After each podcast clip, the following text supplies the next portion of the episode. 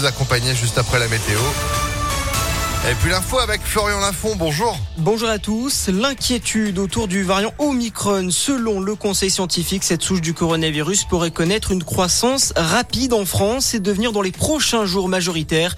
Même si la cinquième vague actuelle est due au variant Delta, de nombreux épidémiologistes alertent sur une possible sixième vague en janvier à cause de la propagation du variant Omicron.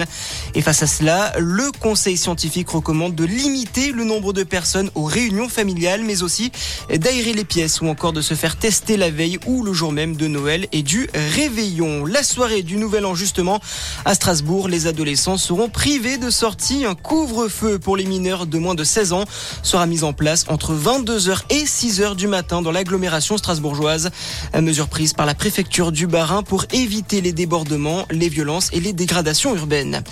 Des nuits de violence, il y en a eu ces dernières semaines en Guadeloupe, des conflits sous fond de crise sociale et de protestation face aux mesures sanitaires des négociations vont s'ouvrir aujourd'hui entre le collectif des organisations et les élus locaux autour de plusieurs points, notamment sur l'application de la suspension des personnels de santé refusant de se faire vacciner.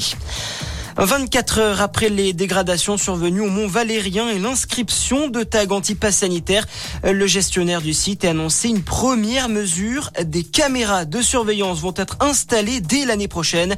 Hier, Emmanuel Macron a condamné cette dégradation. C'est de la bêtise à l'état pur, a déclaré le chef de l'État. En sport, c'est une première. La cérémonie des Jeux Olympiques de Paris 2024 n'aura pas lieu dans un stade olympique, mais bien sur le long de la Seine, annonce hier soir des organisateurs.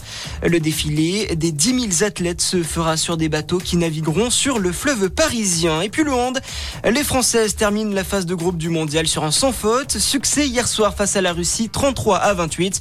Première de la poule, l'équipe de France affrontera demain la Suède en quart de finale. Voilà pour l'actualité. Très bonne matinée notre écoute. Merci beaucoup. Au retour de l'info, ce sera à 6h30 sur Impact FM et à tout moment impactfm.fr. 6h03, c'est la météo.